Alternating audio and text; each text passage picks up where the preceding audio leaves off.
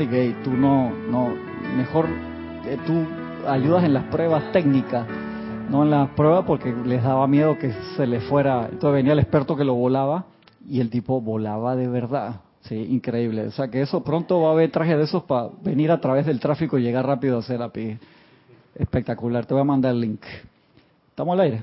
Pero no me avisaste. sí, sí me avisó. Muy, pero muy, muy buenos días, buenas tardes, buenas noches a todos. La presencia de Dios yo soy en mí saluda, reconoce, bendice la presencia de Dios yo soy en cada uno de ustedes. Yo soy, aceptando, igualmente. Bienvenida a esta, su clase Minería Espiritual de los sábados a las 9 y 29 de la mañana del día de hoy, para que no me regañe Gisela, que dice que mi reloj está mal, que no sé qué cosa ahí. Sí, un minuto antes. Nos van a cobrar la hora entera después de me, queda, me queda de ahorro. Gracias, gracias por participar acá con nosotros, los que están del otro lado y los que están acá de este lado. Lorna en, cabina hoy, tenemos a Emilio acá de, visita también, siempre un privilegio acá tener invitados internacionales. Gracias. Voy a seguir con la clase del sábado pasado. ¿Yo el sábado pasado di clase? No. Sí, di clase. Como que no di, viste que el nivel de atención por supuesto. Sí, di clase. Clase. O sea, pues un minuto, diez o dos horas o trece horas. Es clase. Así que este espectacular libro, Los siete poderosos de Elohim hablan, que alguien lo tomó prestado en mi casa y, y después lo devolvió. No, apareció, lo compré de nuevo y entonces después apareció. Entonces yo siempre, yo sé, yo sospecho quiénes son los una vez vi a alguien, yo les dije que devolviendo, le dije, ah, hey, chavíseme loco. El problema no es que, porque a mí normalmente los libros soy como celoso, porque uno los subraya y todo esas cosas. Entonces, si estás bien interesado, hey, yo te lo regalo, no hay problema, estoy contento de regalártelo, pero no te lo lleves sin permiso. Porque a veces uno está desesperado y digo, invocando de que los elementales, que elemental me lo escondió, que no sé qué cosa, o que no y no fue no fue un elemental, fueron seres humanos que a veces van y se hacen los locos. Exactamente. Así que me, me tocó el, el, privilegio de hablar la, semana pasada del Elohim Casiopea y su complemento Minerva, y era una introducción, como dice Gaby, de Casiopea, que son esos seres cósmicos espectaculares, enormes, gigantescos, que crearon el sistema solar en el que nosotros vivimos, o sea, respondieron el llamado de, Helios y Vesta para la creación de, un nuevo sistema, y el Elohim Hércules que vino también y da el primer llamado y se van en línea usando los, los pasos de precipitación, los siete pasos a la precipitación, y a mí lo que me llama poderosamente la atención es cuando ellos te dicen, hey, nosotros, en nuestro nivel, tenemos también nuestros deseos y las cosas que nosotros queremos crear, pero cuando nos llaman para un trabajo, nosotros ponemos de lado nuestros deseos personales, no sé cómo será, imagínate el deseo personal de un Elohim que crea sistemas solares, eh, galaxias y todos eso, esos niveles de, gigantescos y que tengan sus propias eh, planes también, cuando los llaman por un trabajo, ponen todo de lado y se ponen al servicio del ser que los está invocando para la creación y que te hable de lo mismo que nos hablan los maestros a nosotros, importancia vital y poder magnético de la atención, que te hablen de cosas como la atención, que desde lo más minúsculo, desde lo más micro a lo más macro, es lo mismo, o sea, uno necesita tener ese ese poder. Ah, pero pelearlo acá con Francisco. Sí, ¿cuál es el problema? Ahí, me uno para acá para Emilio, otro para acá para... No, no se lo quita ya, Gisela, tranquila. ¿Mm? Gisela dice que no, habla fuera del micrófono, qué mal, no sé de dónde sacan esas cosas. Préstaselo, préstaselo a Gaby, que Gaby quiere hacer. Jorge, es algo bien. Quítaselo ahí, Francisco. Jorge, es algo bien significativo estas cosas, la pelea del, del micrófono. Sí, sí, exactamente. Sí, no vamos a mencionar eso.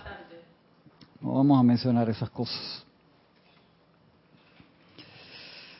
Dice el Elohim, Casopea dice entonces, su atención comenzó a volverse una vez más hacia su fuente Y sepan que hasta el más débil de los rayos de dicha atención, por eso uno no se debe subestimar, que hasta el más débil de los rayos de dicha atención, cuando se conecta con su fuente, trae en respuesta una mayor vertida de amor divino y luz desde lo alto. O sea que hasta el esfuerzo más tímido que nosotros podemos empezar a hacer genera una conexión con la fuente y de regreso se empiezan a dar bendiciones e iluminación. ¿Qué es lo que los seres de luz quieren para nosotros?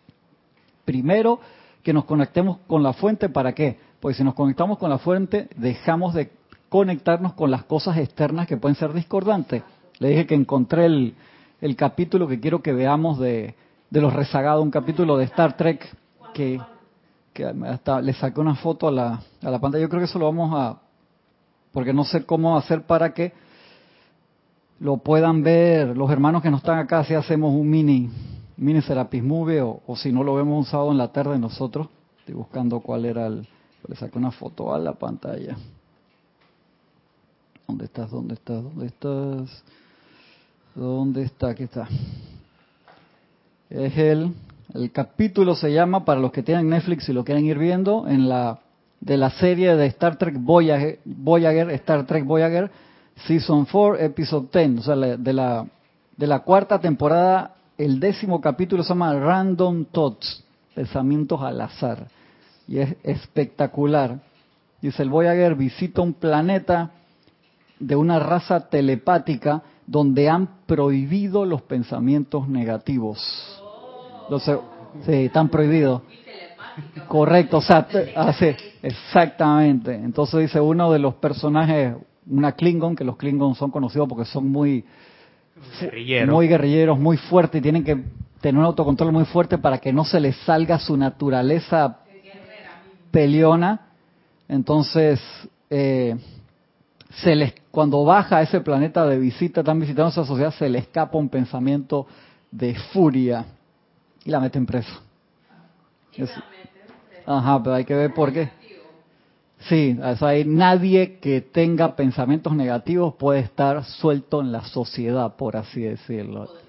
Así que imagínate, es como si tú entraras, porque los maestros que te dicen que uno ve la, la ascensión como si fuera algo así todo romántico que lo es y todas las demás cosas, pero ¿por qué no podemos nosotros vivir ahora mismo junto con los maestros ascendidos? O sea, si los maestros vienen acá, sí, pero que nosotros fuéramos allá. ¿Por qué? Porque en ese plano existe una medida media de perfección que de ahí ellos no bajan jamás. ¿Por qué? Porque ya lograron todo, o sea, ellos consumieron todo lo que podía haber sido discordante en su vida y aprendieron a ser maestros de la energía y la vibración. O sea, tienen un nivel mínimo de perfección que jamás bajan de allí por eso viven en ese plano. O sea, tú te ganas la, entrada ahí es por tu nivel de vibración. Si tú quieres pasar a través del borde de la puerta y, y se te está moviendo así, dices que tienes un taladro en la mano, te crees que pegas contra los bordes no entras.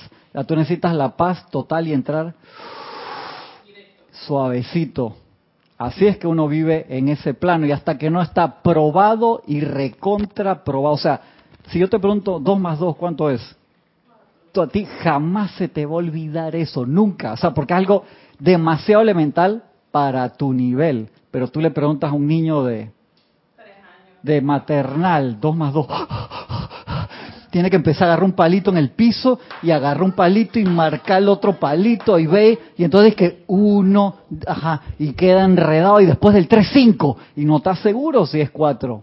Entonces, nosotros estamos en ese nivel en la parte de, de Sí, pues acuérdate, ¿cuál es la diferencia real entre nosotros y un, maestro ascendido? Lo hemos dicho cantidad de veces. ¿Cuál es la diferencia real?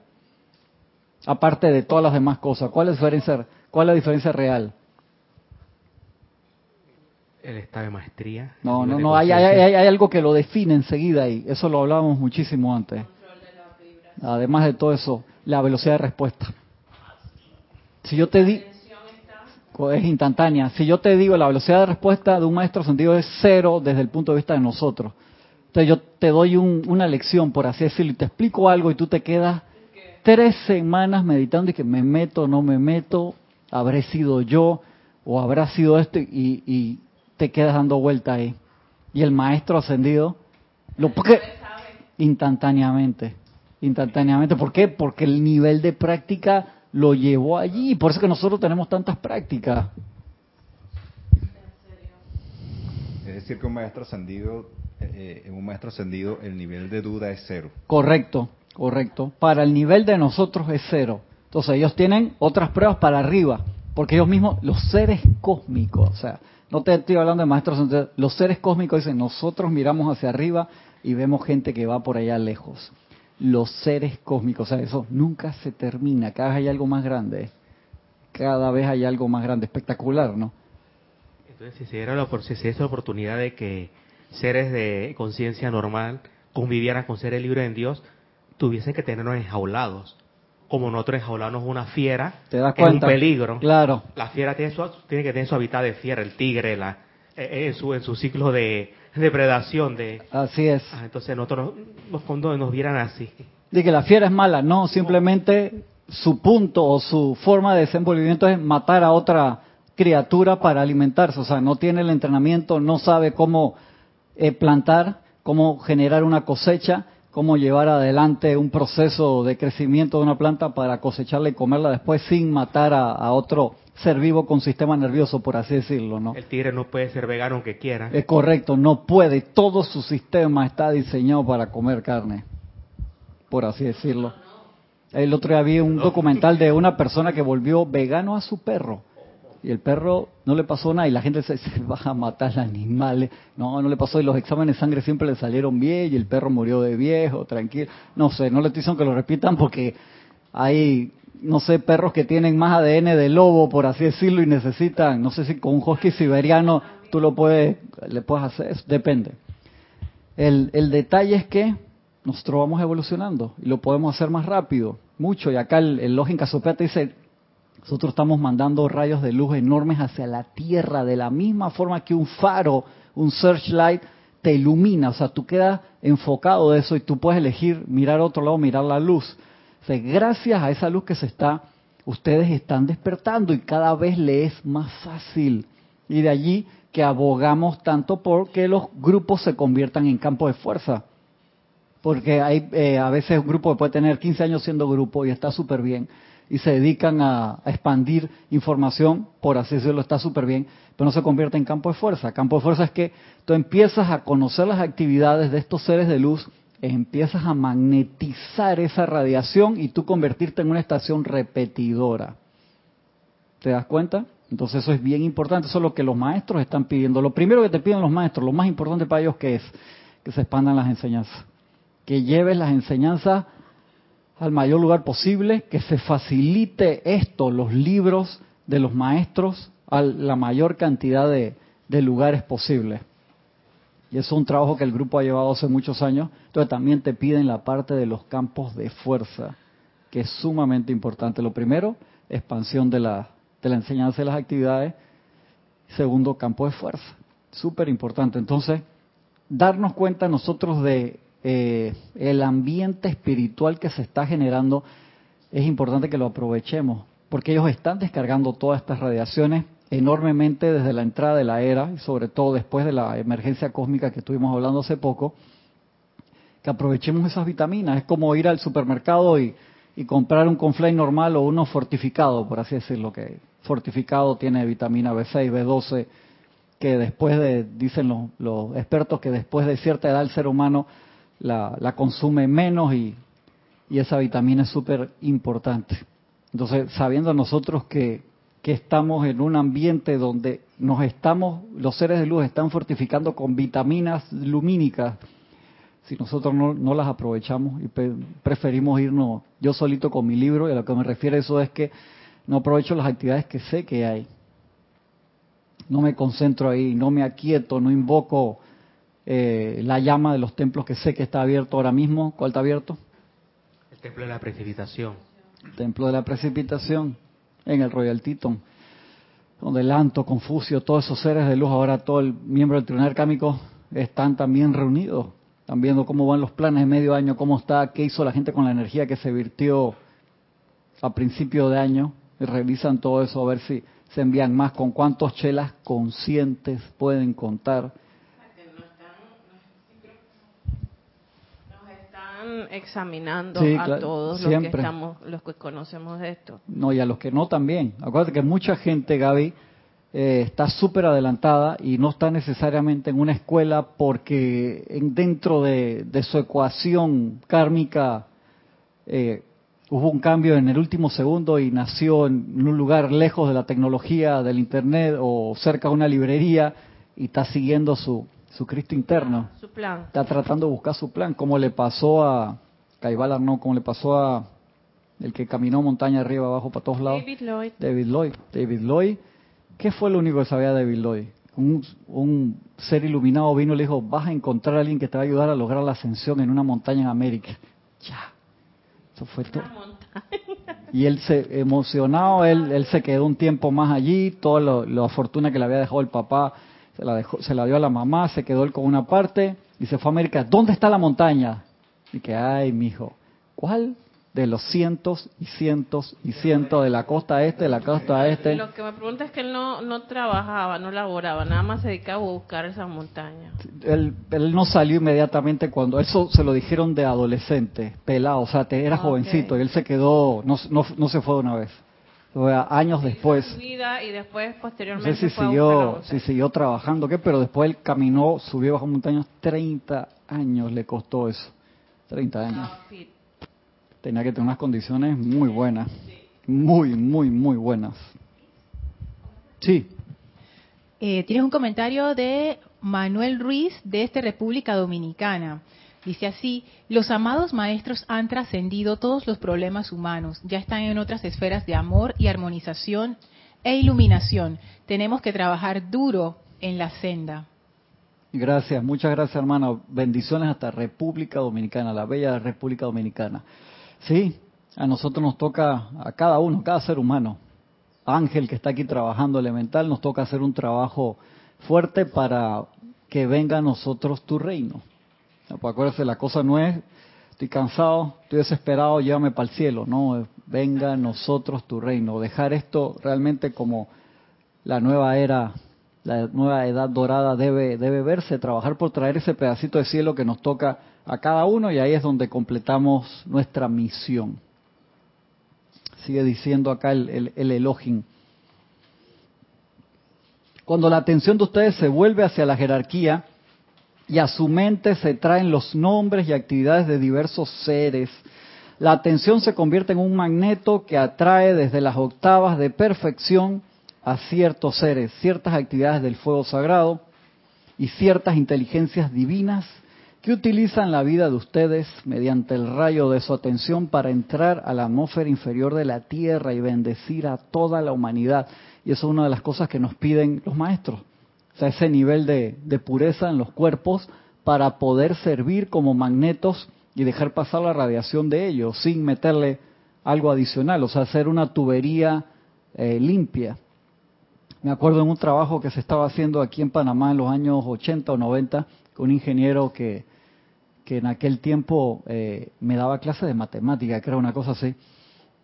Había sacado unas fotos de unas tuberías que se estaban cambiando aquí en Panamá que llevaban agua potable y esas tuberías, el agua potable, y el agua de Panamá está entre las 10 mejores del mundo. En un momento estuvo, creo que en el top 3. Aquel agua era espectacular. Y bueno, después la ciudad creció muy rápidamente y fueron añadiendo tuberías y tuberías y tuberías y tuberías y donde cabían cuatro casas unifamiliares ponían un edificio de 30, 40, 50, 60, 80, 90 pisos y obviamente ajá, falta de planificación urbana total y fue creciendo desmedidamente, la ciudad creció mucho y ya desde ese tiempo las tuberías no, no aguantaban, hicieron cambios, arreglaron muchas cosas, pero faltan muchas por arreglar y esas estaban, las fotos que tenía, las evidencias que él tenía, estaba eso sucio, hermano. Dice, wow, eso es lo que te lleva. Entonces, imagínate, si una tubería viene así, tú tienes una pérdida energética grande. ¿Por qué? Porque tú tienes que bombear con más presión para que suceda. Y cuando tú bombeas con más presión, ¿qué pasa? No solamente más energía, tú tienes la posibilidad de que se rompa la tubería como pasa cada rato. Acá, tú antes no veías que se fuera el agua tan seguido. No pasa nunca aquí en Panamá, la ciudad, que se fuera el, el agua. Nunca. Ahora cada rato. ¿Por qué? Porque tienen que bombear con más fuerza para llevar a un lugar. Te digo que había cuatro casas, ahora hay un edificio de 80 pisos, con multiplica la cantidad de apartamentos en el mismo espacio que vivían 15 personas, ahora viven, no sé, 500, no O sé. sea, que esa tubería está haciendo la labor 40, que, que- que es una, de una estructura 40 veces más grande. Correcto. Entonces por eso se rompe y entonces tú la ves que la acabamos de reparar y va el Go de nuevo que va... Esa es la interconexión también. En Sudamérica la semana pasada se fue la electricidad en casi toda Sudamérica. Se fue en toda Argentina, en todo Uruguay, se fue en Paraguay, en el sur de, de Brasil, en partes de Perú, no sé qué, increíble. Pues están interconectados interconectados y todavía no saben bien qué. Dice que la semana que viene es que van a decir que te vaya la electricidad a un continente. Increíble. Sí, increíble. Yo me acuerdo cuando estaba pequeño, estaban haciendo una represa nueva que iba a alimentar grandemente a gran parte de Uruguay, una parte de Argentina, de Brasil creo, y no me acuerdo si de Paraguay. Y mientras hacían esa conexión, hermano, la electricidad venía o sea, todo funcionaba bien, pero cuando empezaron a hacer esa conexión, se iba la electricidad casi todos los días. Y me acuerdo de chiquito ver los comerciales que decían y que sí, señora, una sola bombilla uso, ahorra energía, no sé qué cosa, todo tenía que ser ahorro para, mientras se hacía la conexión, no sobrecargar la línea. Entonces nosotros tenemos que ser sensatos y aprender realmente el aquietamiento. Si nosotros no convertimos en una línea fuerte, segura, los maestros te hacen un testeo de que te suben de un gramo a dos gramos de prana, como alguien estaba hablando, eso en estos días, y ¡prac! la línea se rompe. Entonces dice, hey, yo no quiero que tu línea se rompa. Entonces, ¿qué hago? No te puedo mandar. Es que es así, Gaby, es por tu propio bien, ¿te das cuenta? O sea, no es por maldad. O sea, ¿tú por qué vas a poner, como dice el Moria, como caballos que en entrenamiento? O sea, yo lo he visto, yo eso lo, ese deporte lo conozco súper bien. Tú no le vas a hacer eso a un caballo, ponerlo a saltar un metro y medio cuando no pasa los 30 centímetros. ¿Para qué? Para que se golpee para- hasta que se fracture. ¿Tú sabes qué le pasa cuando se fractura a un caballo? Sí, horrible, horrible. Sí, el 99% de las veces lo matan. Porque no se puede, o sea, reparar. Yo he visto tecnologías nuevas, caballos esos de un millón de dólares, que le ponen un hueso de titanio y todo para que siga como padrote, pero no vuelven a. Eso, desde lo que lo vi la primera vez y ¡tuf! vi cómo los ponían a dormir. Wow, eso me. Sí, espantoso. Horrible eso. Y es que, ¿por qué hacen eso? Y no, porque los caballos cuando se fracturan no los pueden. Yo es que, ¿por qué no los pueden curar? Yo no, todavía no entiendo bien la parte. Entonces, uno no hace eso. Todos los maestros nos pueden querer mucho, Gaby. Dice que, o sea, ¿qué te voy a mandar si con lo que tienes estás ahí chaputeando? Ando. Estás luchando. Y la idea no es eso, es que, hey, dale, concéntrate, hazte una buena línea para que puedas ser un buen servidor. Y tú no puedes ser una buena línea si, si estás tú con... Yo, yo quiero maestro, yo te ayudo más, pero si estás ahogando tú mismo, no puedes contigo, ¿qué vas a estar ayudando a otra gente? Tienes un comentario de Juan Manuel Medina Hilera desde México. Bendiciones a todos. Bendiciones. Cristian, por eso debemos trabajar en nuestra purificación sostenida, para ser los conductos de los amados seres divinos en la necesidad del ahora. Gracias, gracias hermano, bendiciones. Te das cuenta que, que no es como si fuera algo romántico y que, ay, yo quiero trabajar con los maestros por la liberación mundial, qué lindo. No, es algo práctico, es algo del, del, del día a día, de tratar de mantener nuestro mayor nivel de purificación en los cuatro cuerpos para poder servir mejor en una hora que realmente se necesita. Tienes otro comentario de Mili Urriola desde aquí de Panamá, Monagrillo. Bendiciones a todos. Bendiciones, Mili. Es por eso que es tan necesario que meditemos, que usemos la ley del perdón y la llama violeta y la llama blanca de purificación para poder purificarnos. Ya veo que estamos como esas tuberías de las que hablas. Sí, sí, ne- necesitamos todo. Y eso no es malo, mira, está como esa tubería. El problema es darte cuenta y, y quedarnos así. O sea, te diste cuenta que la tubería está así, y vamos a limpiarla, hermano. Vamos a limpiar la tubería y vamos a poner filtros para que el agua salga lo mejor posible. Y conocemos todas esas herramientas. Entonces el, el elogio nos dice eh, propósito divino y uso del cuerpo mental. Eso sí no lo toqué el sábado pasado. Dice, ahora mis amados corazones, el cuerpo mental de ustedes fue creado justamente para ese propósito. Fue creado para ser un campo magnético mediante el poder de su atención, con el cual atraer dentro de sí las ideas divinas desde el propio Cristo interno, o desde algún maestro ascendido que hubiera tomado un interés particular en ustedes y que los utilizara como parte suya en el mundo de la forma. Hay muchos individuos encarnados en la actualidad que voluntariamente escogieron asociarse con un maestro ascendido, con un hermano que trabaja en alguna de las ciudades etéricas o con alguien de gran luz que está trabajando en los niveles internos entre encarnaciones. Aunque estos últimos no están encarnados en la Tierra en este momento, están capacitados de hacer descender, y lo harán, dentro del cuerpo mental de una corriente de vida encarnada que esté dispuesto a ello, ciertas ideas que han sido perfeccionadas en los niveles internos. A través del rayo concentrado de su atención, el hermano desde el ámbito interno puede sostener ese patrón en la mente del receptor hasta que los propios sentimientos, energía física y buen sentido común, lo creo que es lo más importante de todo, sentido común, más común de los sentidos, como decía Connie Méndez.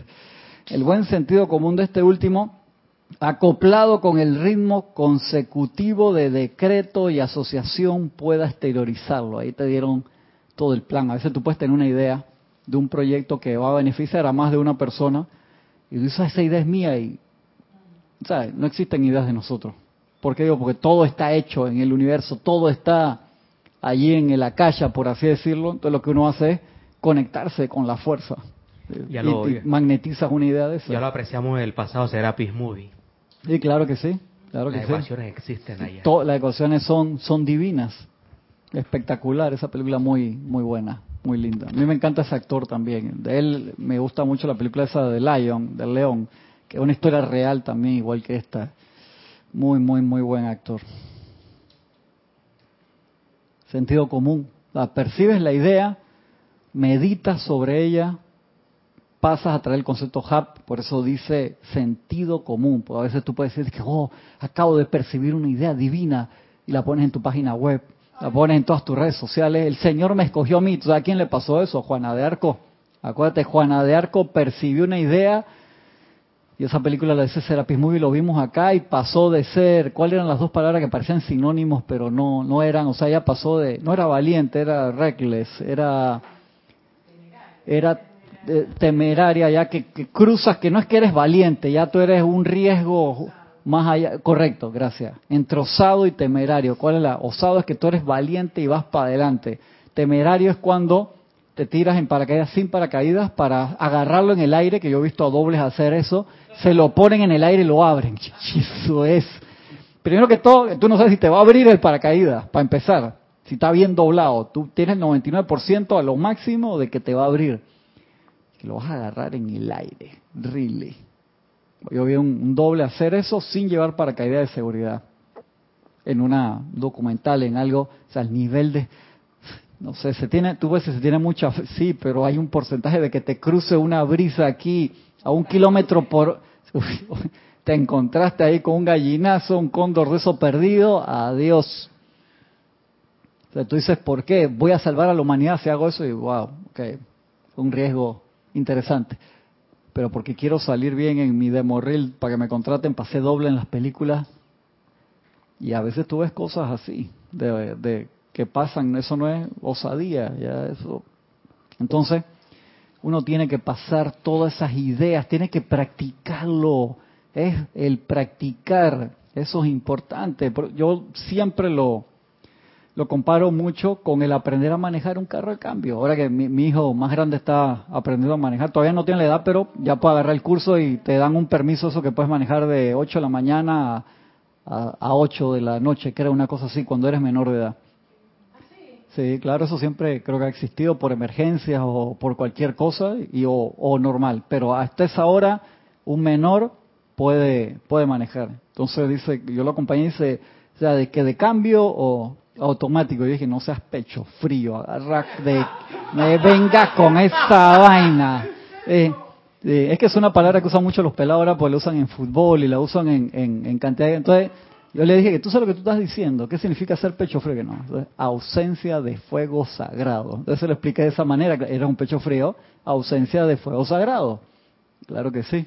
Entonces yo, no me mataste- venga con esa. mataste la intención de hacer taquilla ¿Por qué? con su carro automático, iba a pifiar, iba a... No, sí, que ahora se tiene que concentrar. Tiene que estar ahí. Uf, tiene que concentrarte súper bien. Yo le digo, tú sabes manejar carro automático, tú no sabes manejar, hermano. No me venga con eso. Sabes conducirte, todo lo que quieras, pero si te toca, cada vez hay menos carros de cambio. Eso casi que ni venden. Pero donde te toque uno y tú sabes manejar carro de cambio, tú, tú no, sé- no, no sa- no sales de la esquina. Te lo digo porque un compañero mío que manejaba como desde quinto año secundaria, y había veces que me iba con él, se iba súper temprano, a veces me iba con él para la escuela y manejaba espectacularmente y tuvo un problema y tuvo que cambiar a auto de cambio. Y ese día no llegamos a tiempo a la escuela. Porque una cosa es tú sepas, no puedes va adelante y para atrás. Apenas tú haces eso, pipi, te para un policía que manejo desordenado. Le dicen a eso, licencia. Digo yo, pero usted tiene licencia, tiene licencia de menor. Pero es que estoy en el carro de mi papá, que yo uso normalmente el que me lo presta por mi mamá, que mi papá se va con ella y que hoy me dejaron este de cambio y yo el guardo de que... "Mm, mm". Ahí. Ese día nos bajamos, nos quedamos esperando que viniera el papá y nos fuimos en colectivo, en bus normal para la escuela. Entonces aprenda a manejar la mayor cantidad y eso, yo siempre le digo, hablo con él, digo, para mí es un milagro que no se mate en la ciudad de Panamá, que hay un millón de carros, no se maten 100 mil personas al día, o en cualquier ciudad del mundo, que no se maten. O sea, tú dices, sí, lamentablemente hay accidentes, puedes encarnar una persona al día, que es como el, el promedio, y pasan cosas, pero del millón que hay, que no se mate un 10% al día cuando tú ves que ese que viene allá va a 100 kilómetros por hora chateando en esa dirección, y tú vas para allá a 100 kilómetros por hora y que no se maten más. El otro día yo les conté, o sea, yo iba manejando en la mañana, lento, ya estaba regresando de, la academia y veo, el señor está así, ¿eh? Eran dos paños para allá y dos, se pasó para el de más de la derecha y que ¡pi! iba chateando, se agarró, o sea, el timón acá, entonces iba ahí que taca, taca, taca, taca, taca, taca, taca, ya se pasó dos paños para acá. Entonces encima se enoja porque le pito. Encima, ¡ah, ah, que no sé qué! ¿Cómo quieres que te lo diga? Mi amorciquito, sería bueno que te fueras para tu paño. No tengo, o sea, porque él viene, en esa no venía tan rápido, podía venir a, a 60, una cosa así. No, pero ahí facilito, si alguien le cruza, se lo lleva. Se lo- o sea, no, no te da tiempo de soltar el teléfono y agarrar, porque eso estaba apoyado así, ¿ves? Apenita así, no, estás loco. Sí, por supuesto, eso lo vi que pues, o sea, yo primero vi que se vino para mi paño y venía de frente y venía chateando. Eh, entonces, ¿qué va? Me daban ganas de gritarle un poco de cosas y se fue para el otro lado ahí, se fue para el otro lado, perdón la palabra, emputado, como dicen aquí en Panamá. Y yo, wow, hermano. Casi, casi, o sea, provocó un accidente, chocar de frente, no, y eso, tú, si tú pones atención en la calle, tú eso lo ves todos los días. Si tú me dices que acá está hasta prohibido hablar por celular adentro del carro, te ponen creo una multa de 150 dólares. Si tú estás hablando y lo tienes puesto en el stand ahí de eso, hey, ya estás hablando, pero chatear, no, porque tú tienes que, no, en serio. Estaba pensando que a veces uno actúa así con la vida. O sea, la vida te da tu ad- advertencia Sí. y entonces encima Claro que sí. tú- me, me molesto y, y le digo un montón de cosas. Sí, que, que no me ayudas, universo, no sé qué, Dios no me quiere, papá. Pero te- me está ayudando. Es la poca conciencia que uno no se da cuenta de lo que está haciendo y uno no se da cuenta que lo que uno está haciendo está mal. Así es. ¿Y tú sabes por qué no nos damos cuenta? Porque estamos una capa, un layer por encima del nivel de atención. Entonces solamente le ponemos atención a las cosas que te roban tu atención. ¿Y qué te roba tu atención? Lo que ¡pam! te hace un shock. O algo que te puya, o un dolor. Eso lo hemos hablado cantidad de veces y el, el, el señor Gautama te habla mucho de eso. ¿Por qué existe el dolor? Porque es un despertador. O sea, estás durmiendo y te suena ¿Cuántas veces tú cuando estabas en la escuela o cuando estabas te acostabas tarde y te suena el despertador o hoy en día tú te despiertas de buena gana? ¿Cuánta gente le da gracias al despertador? El 1% a lo mejor. Por lo general la gente odia el despertador. Entonces imagínate el ángel trompeta, pa, pa, pa, pa, que te está haciendo un favor para que no te mueras, hermano. O sea, para que tú aproveches la encarnación. Entonces vas a los planos internos y te dicen, Francisco, tienes 37 encarnaciones seguidas que no cumples el plan, ni siquiera el horario. O sea, no llegas a los 90, 100 años que habías pactado, desencarnas antes por falta de atención. En una te fuiste chateando para el otro lado, en otra estabas en bote, te diste contra el muelle porque ibas pensando en no sé qué, en la otra no frenaste y te arrancaste la cabeza con el camión que iba enfrente. Sí. Como, como en Defending Your Life. Eso mismo daba. O sea que el que ya desencarnado así es lo más lógico. Si uno cuando le pones a hacer en, la, última vida todo lo que hacía para atrás, jugaba con una sierra, eh, no sé, cava, si pretendo desencarnarte porque no le tocaba. Así mismo Era, era, ilógico que no desencarnar de otra manera. Es, suerte. Entonces tú te das cuenta el nivel de presupuesto que le gastamos eh, a los a los seres de luz ¿A qué me refiero? Por lo menos los ángeles, el ángel ministrador, tu ángel guardián, que están tratando de soplarte todo el día. Ellos están gastando mucho el presupuesto para ayudarte, que es lo que dicen los maestros. Ustedes no se imaginan, eso pasaba mucho, te, lo leían mucho en la actividad Yo Soy, de que ustedes llegan a una clase, les pedimos por favor que lleguen armonizados. ¿Por qué? Porque los maestros utilizan la excusa de la clase para ellos venir y descargar una radiación lo hacen los ceremoniales, lo hacen en las clases, lo hacen diferentes eventos.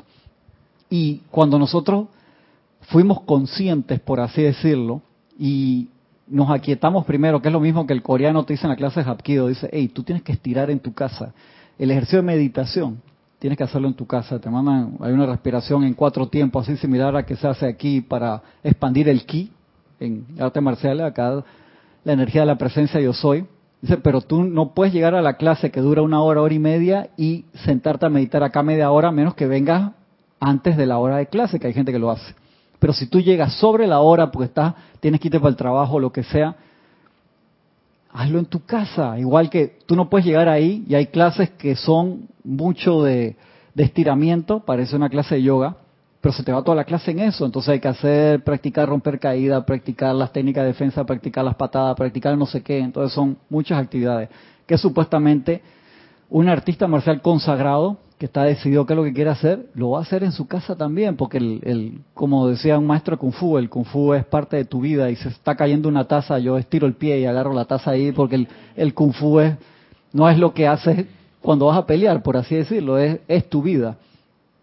Y de eso se trata igual en nosotros, que seamos sensatos con nuestras actividades, con lo que comemos, con lo que pensamos, con lo que estudiamos, con lo que ponemos nuestra atención. Entonces, tú no llegas a la clase a, sobre la hora a ponerte 30 minutos a estirar y calentar. Ahora estoy listo, te perdiste la mitad de la clase. O lo más triste, o sea, llegas aquí sobre la hora de, la clase estresado. Y no, no estoy hablando del horario, pues tú puedes venir en el bus o en el taxi y tú te relajas totalmente. Pero si tú vienes estresado y encima llegas tarde, o sea, se va todo el presupuesto que el maestro quería aprovechar contigo.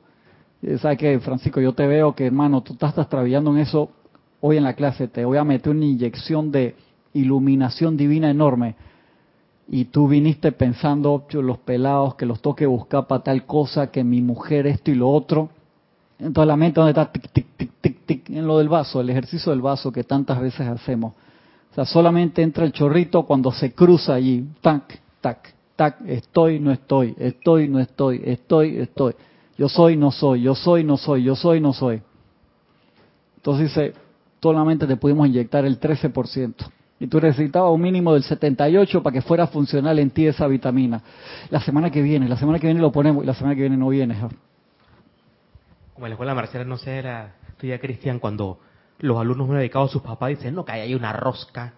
A mi hijo nunca lo mandan para los torneos. que claro, eso así a mi nunca lo escogen para la presentación en la universidad. Pero si nunca viene, hermano. Eh, pero, señora, los que fueron, entrenaron, se, se comprometieron a entrenar siete horas al, día mínimo. Y su, y su, nene solo va dos veces a la semana. Así mismo es. Eso yo lo veo todas las semanas que pasa algo así. ¿Por qué no eligieron a mi hijo para la exhibición con el gran maestro? Claro, eh, entonces papá que lo exigen y su hijo ya lo llevan todos los días y tiene razón. Pero hay otros que va una vez a la semana o lo lleva, dice que fue esta semana y la otra semana estaba en otra actividad de otra escuela y no sé qué. Entonces, o sea, no te puedo poner porque a la hora de la exhibición, en la presión de 500 personas que a veces las hacen en, en las escuelas cuando hay los días familiares en la escuela que está lleno de gente así, el pelado se te pone nervioso, te da un mal golpe.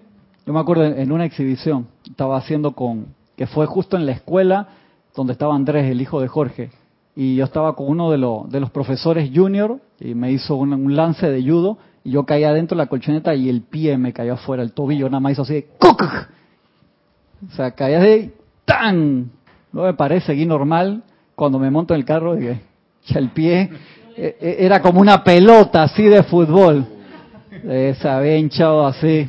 pues si hubiera caído todo en el piso, caigo parejo. O si caigo todo en la colchoneta, caigo parejo, pero cayó todo el cuerpo adentro y nada más el pie hizo de que latigazo, así, justo el tobillo de lado así, así para el hospital tenía fisura. Y mira esta que yo vi, señora, vamos a dar la oportunidad que haga el examen pre-exhibición, que es como el examen para aspirarse cinturón chocolate. Claro. Después el pie de la casa, no, mamá, que me desmayé. Ah, solamente habían pasado 10 minutos de qué bueno, Qué bueno que te desmayaste. Qué bueno que se desmayó porque no estás preparado. Sí, o sea, uno lo ve, acuérdate, no existe nunca fracaso. Jamás existe ganancia o aprendizaje, o ganaste o aprendiste. Jamás existe fracaso, nunca se les borre eso. porque nosotros somos como tan, y me incluyo ahí, muchas veces, ay, qué horrible, otra vez metí la pata. Si tú tienes la actitud correcta, tú nunca pierdes, jamás. Tú o ganas o aprendes. Uno tiene que ponerse, y los maestros todo lo ven así. ¿Tú crees que un maestro te va a recriminar algo alguna vez? Jamás. Ellos ven, ¿eh? ¿Ganó o aprendió? Entonces depende de nosotros que lo, que lo tomemos bien. Siempre. Tú puedes aprender ganando también, claro que sí, porque hay esos que uno puede decir que es malos ganadores, o sea, que ganaron y van a reírse de los contrarios o, o cualquier, sí, eh, uno lo ve en los niños o en los deportes a veces, ¿verdad que sí? Entonces, no existe esa parte. Tienen, tenemos que concentrarnos en eso y ver, hey, hazte tu propio examen. ¿Qué fue lo que hice aquí? ¿Qué fue lo que aprendí aquí? ¿Qué es lo que toca hacer para cambiar, mejorar? Porque uno no lo tiene que ver como esta vida, como esta encarnación, como esta situación, sino tratarlo de ver como el plan global de, de, los maestros. Y a veces uno tiene que autosensibilizarse decir, ¿qué materia será? A veces súper evidente, y otras veces no lo es. ¿cuál es la materia oficial que yo tengo que, aprender en esta encarnación? Entonces sigue diciendo el, el Elohim. Dice, estos maestros, hermanos y seres de luz no ascendidos que trabajan en los niveles internos a quienes nos hemos referido anteriormente dependen de que su rayo de luz sea recibido en el cuerpo mental del ser encarnado mediante la atención que se les dé a ellos o a la idea que están tratando de manifestar a través del receptor en cuestión.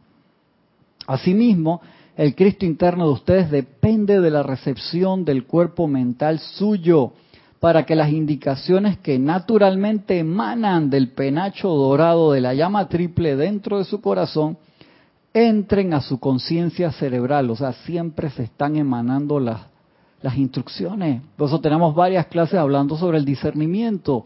¿Por qué? Pues el discernimiento llevó a los seres humanos a experimentar y a que viniera la caída del hombre. Que yo digo que como hemos estado hablando, eso estaba planificado, era una opción, pero no necesariamente tenías que tomarla. O sea, vamos a darle la opción a esta gente de, de que puedan discernir, de ver que ya tienen no sé cuánto las primeras razas raíces 14.000 más 14.000, tenían 28.000 años ahí en puras graduaciones felices, viendo pura perfección y repitiendo perfección. Vamos a darle otra opción para ver qué pasa si se fue. Uno puede decir, se fue todo para el carajo. No. Digo, wow, se dio la gran oportunidad de la experimentación. Y eso está bien. La cosa es cuando supuestamente ya tú te consagraste, por así decirlo, viste la oportunidad que te están dando los maestros y decide seguir experimentando. Esa es la parte que yo no, no, entiendo mucho. De, de, meter la pata cuando ya supuestamente te iluminaste, que será el personaje de, de Cypher en Matrix.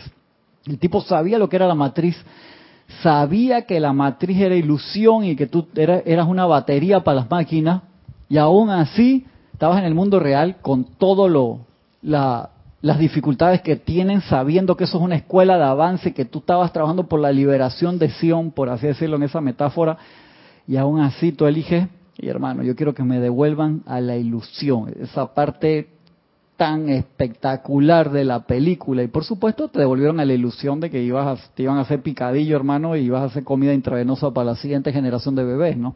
Esa figura se repite en el universo shakespeariano con el personaje Falstaff, Ajá. el gordito, siendo noble, viendo la, eh, eh, con la élite. él Sí, no era muy noble nada, pero le daban la oportunidad de andar con los nobles. Su, su patio limoso.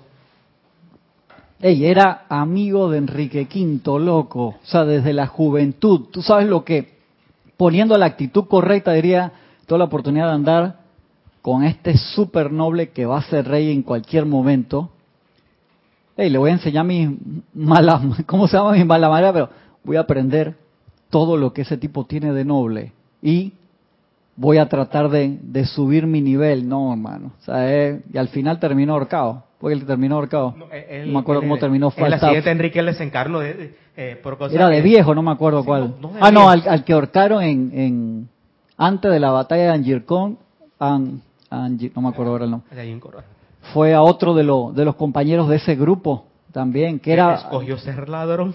Sí, sí, correcto. Entonces cuando él acepta su nobleza, los amigos pensaron de que "Ey, él va a seguir en las mismas, no, el tipo tuvo un cambio de conciencia real y que yo estuve en ese mundo de la apariencia y ahora estoy en el mundo de la realidad. Y Pero- Enrique V lo lloró. ¿Te acuerdas? No, pero vaya para el cadalso. sí, papá. exactamente. Que toca. Tienes un comentario de Iván desde México. Bendiciones a todos. Bendiciones. Bendiciones, Iván, un abrazo. Dice Iván, todo entonces es ritmo, disciplina, constancia, fe, como cualquier cosa. Es como yo, llevo 29 años realizando fisiculturismo y comiendo bien para mantenerme en forma óptica. Esto es igual para ganar. Te- tú te das cuenta, Iván, que tú tienes esa disciplina.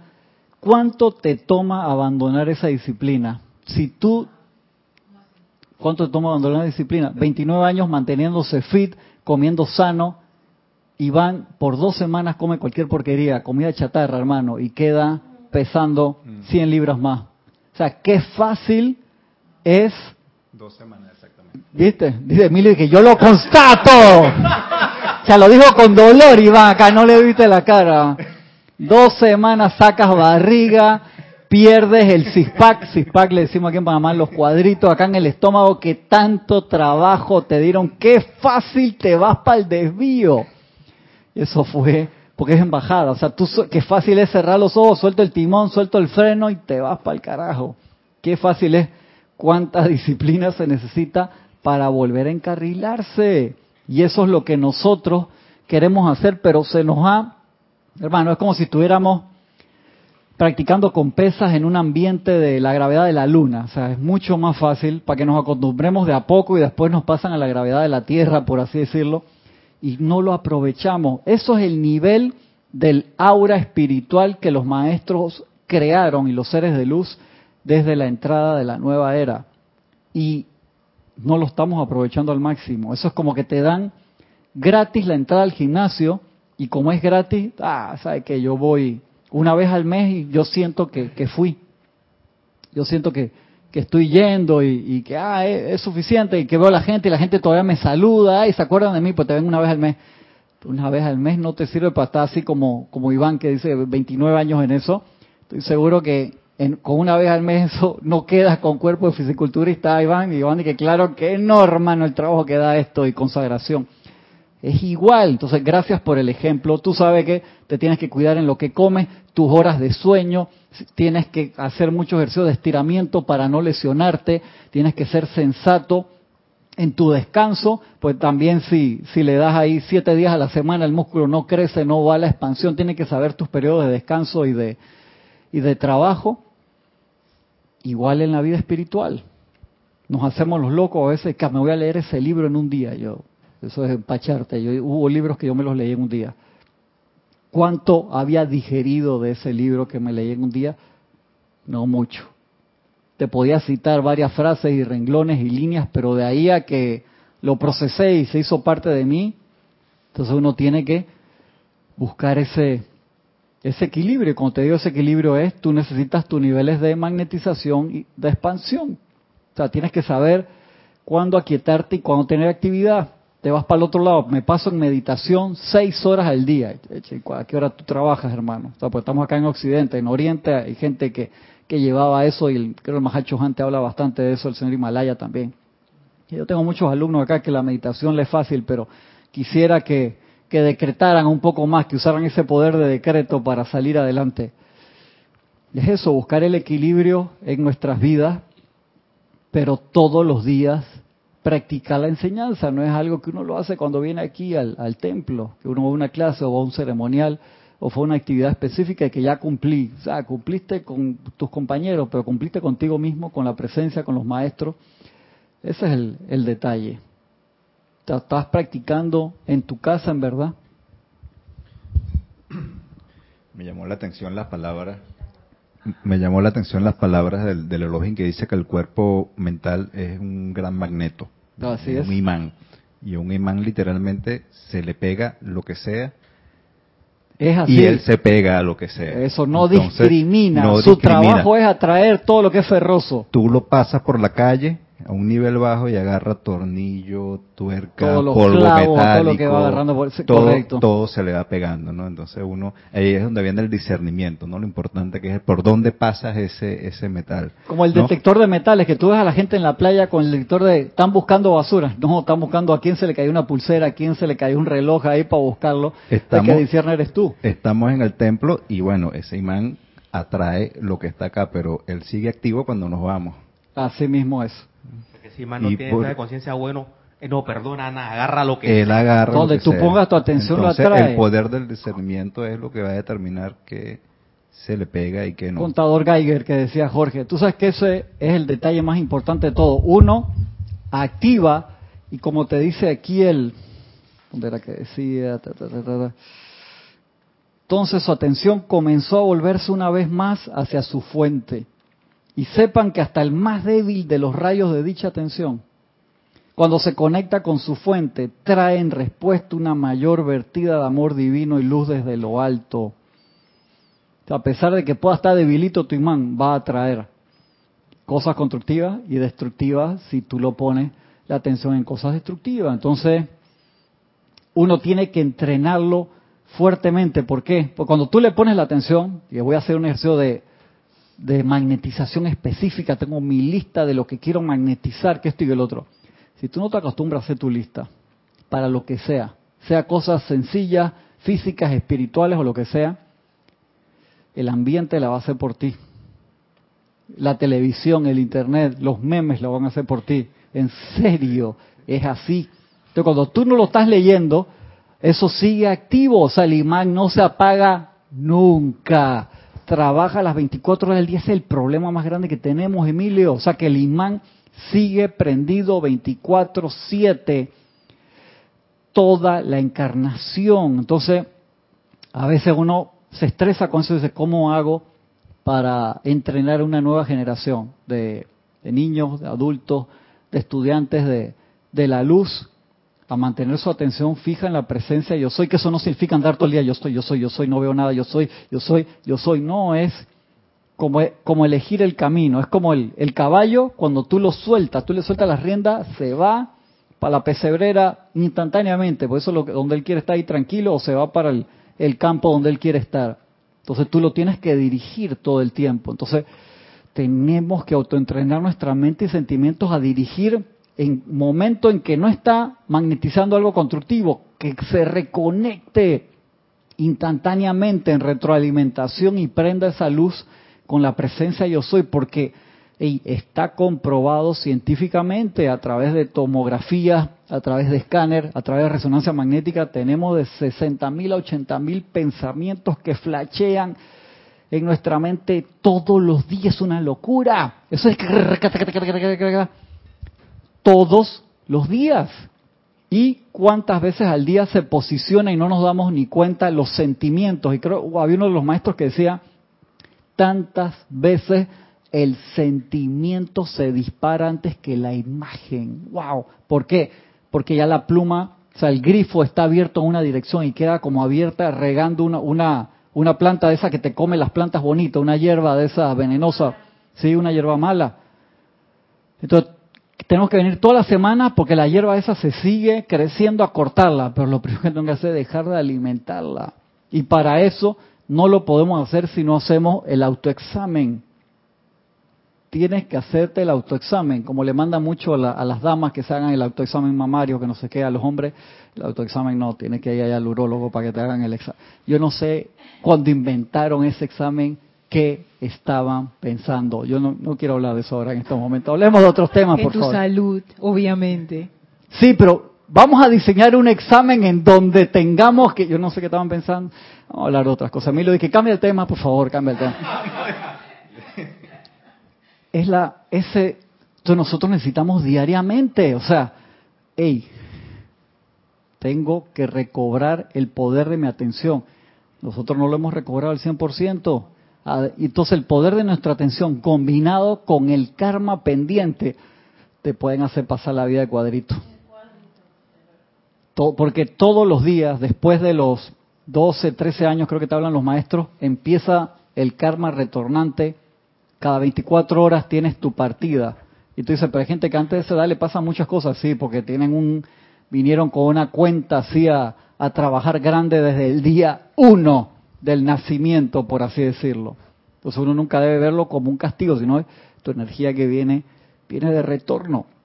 Una conciencia entrenada y una conciencia eh, con una mente y sentimientos fuertes eso lo ve como una bendición. Pues dice que vengan a mí, porque toda esa energía que viene la transmuto y la convierto en perfección. Entonces crece el cuerpo causal como loco. ¿Te das cuenta que cuando uno lo ve con esa actitud dice que vengan Sansón y todos los filisteos, pues los transformo en puros soldados míos? Tienes un comentario de Santiago García desde Córdoba, Argentina. Bendiciones a todos. Bendiciones. Bendiciones, Santiago. Un abrazo grande. Dice, ejemplo de la Madre María sosteniendo su atención en la cualidad de perfección de su Hijo Jesús en la cruz. Gracias, gracias. Sí, acuérdese que la Madre María fue co-redentora con el Maestro ascendido Jesús de toda esa energía discordante de las edades, al sostener el concepto inmaculado y trabajar en la perfección de la resurrección y vida en el momento en que Jesús estaba en la cruz. Ahí en la enseñanza Dice que a cierta, a cierta edad, en, el teenager, tiene una ángeles que lo protegen. Que sueltan. Que sueltan, Que sueltan hasta cierta edad.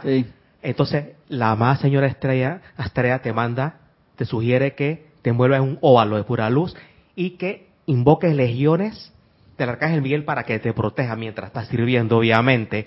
Para emular esa actividad que tenías por derecho de conciencia en tus primeros años. Sí, así es. tú sabes que eso es como cuando, sale, cuando sale Francisco de que es obligatorio tener la silla de bebé.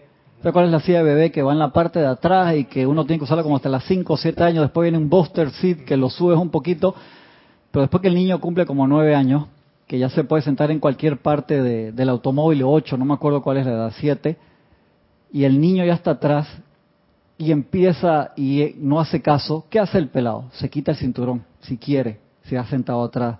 Ah, con la otra silla es un problema quitárselo, no tienes chance porque estás en entrenamiento. Pero cuando ya no usa esa silla, el, el niño se quita el cinturón, ¡pac! Y donde tú frenes, te das contra el asiento adelante y se da un cascarazo y ni hablar si va sentado adelante. Entonces ya empieza tu discernimiento a trabajar. Tú lo entrenaste, y ahí es importante usar el cinturón por esto y lo otro, igual en los adultos, igual en cualquier momento. Yo les conté la, la compañera de, mi esposa que iba para la oficina, iban llegando ya a la oficina en calle 50 y se quitó el cinturón, faltaban un par de cuadros porque se quería poner el saco antes de, entrar a la oficina. Y en el momento se quita el cinturón, se tiró un carro, frenó, ¡pam! Le dio la cabeza, rompió el windshield. Que yo la vacilo, yo la vacilo y que, hey, tú tienes cabeza dura porque fue al hospital y regresó ese mismo día para el trabajo y que muchas ganas de ir a trabajar. En ese momento que se quitó el cinturón, se estiró un automóvil, frenazo, ¡puc! No, ella iba de pasajero. Ella iba de pasajero, no iba manejando. Pero, o sea, en ese segundo tú puedes decir, es que, contrale, justo, sí, es así. Entonces nosotros El día que me levanté con pereza y no, yo invoco el tubo. Che, los maestros el otro día estaba leyendo algo, no me acuerdo en qué libro, dice, no se les ocurra salir sin su tubo. Hay un decreto largo que no solamente tiene el, tubo de protección, tiene eh, la llama victoriosa de Victory, tiene la armadura del arcángel Miguel, todo está metido en uno solo y que este decreto está cargado. Creo que están los decretos adicionales del libro de ceremonial, volumen 1, en la parte de rayo azul, creo que está ahí. Iván pregunta que si le podemos pedir asistencia a la Madre María para que nos ayude a realizar eso. Sí, por supuesto que sí, ese es uno de los, de los trabajos de, de la Madre María que nos ayuda también en sostener el concepto inmaculado de nosotros mismos, Iván, y el de todos los demás, que eso es un trabajo de amor. Cuando uno empieza a ir en la calle y vas subiendo el poder de tu tarjeta de video, yo me refiero siempre a tarjeta de video, es como el poder sostenedor de sostener la imagen mental. Si tienes 4 megas de, bueno, pues podrás sostener una cosita. Si tienes una tarjeta de video de esa de 128 GB de video RAM, puedes sostener el concepto inmaculado de bastante gente. O sea, es capacidad de visualización y de proyección de amor de toda la gente con la que tú te cruzas ver su ser real. Eso es una bendición inmensa que los maestros dicen, ustedes no se imaginan lo espectacular que es cuando ustedes hacen eso, pues nosotros aprovechamos esa vía para mandarle una bendición a la persona y ese Cristo está refulgiente y súper contento de recibir eso. Entonces, eso lleva trabajo. Entonces empieza con saludando a la gente con la que te cruzas en el ascensor, en el metro, en tu camino al trabajo, bendiciéndolo. No le tienes que decir, Cristo bendice tu Cristo, Cristo bendice. No, tranquilo, lo haces internamente, pero proyectas, porque la gente camina como si fuera orando y no están orando. Van así. Tú piensas que van así y van es así. La gente camina así ahora. Caminan y manejan. Una pregunta, entonces te, tenemos que transmutar la, la, modalidad dame, dame con la que andamos en la vida para dar en, la, medida de nuestro estado de conciencia. Es que tú sabes que nosotros tenemos, a veces son amarres grandes y otros son amarres muy sencillos. O sea, eh, los globos, el, cuando ya el globo está flotando y tiene la gente arriba, el amarre final es una cuerda bastante chiquita y el peso que está en el piso no es tan grande, porque el punto del breaking point, que ya el globo se empieza a ir, es bien sensible. Entonces tú ves que le meten fuego ahí, cuando sueltan el último amarre, si alguien se cuelga ahí, le genera el punto de equilibrio y el globo se queda ahí o se va demasiado suave, ya esa persona lo suelta y, y se va, a menos que lo agarre una brisa. Si lo agarra una brisa, sí se va, se va rápido. Entonces a veces lo que detiene tu ascensión es un hilito como es el grosor de un hilo dental. Es algo sumamente sencillo, no lo vemos. Y eso, cortando esa línea o transmutando eso, uno se iría rápidamente hacia arriba. Entonces a veces estás buscando las cosas enormes y pesadas. Y ya tú no tienes cosas enormes y pesadas, tienes una cantidad de hilitos pequeñitos que lo que hay que hacer es sacar la espada de la cara de Miguel y corta y libera. Y son unos hilos que no hay que darle un hachazo, algo que lo miras así, pero hay que verlo. Entonces de ahí el, el trabajo que tenemos que hacer de sensibilización con nosotros mismos, de autocontrol. Quedó ahí algo pendiente. Semana que viene seguimos con esto acá porque ahí ya entra el Elohim en la necesidad de purificar el cuerpo mental. Y más adelante aquietando el cuerpo mental.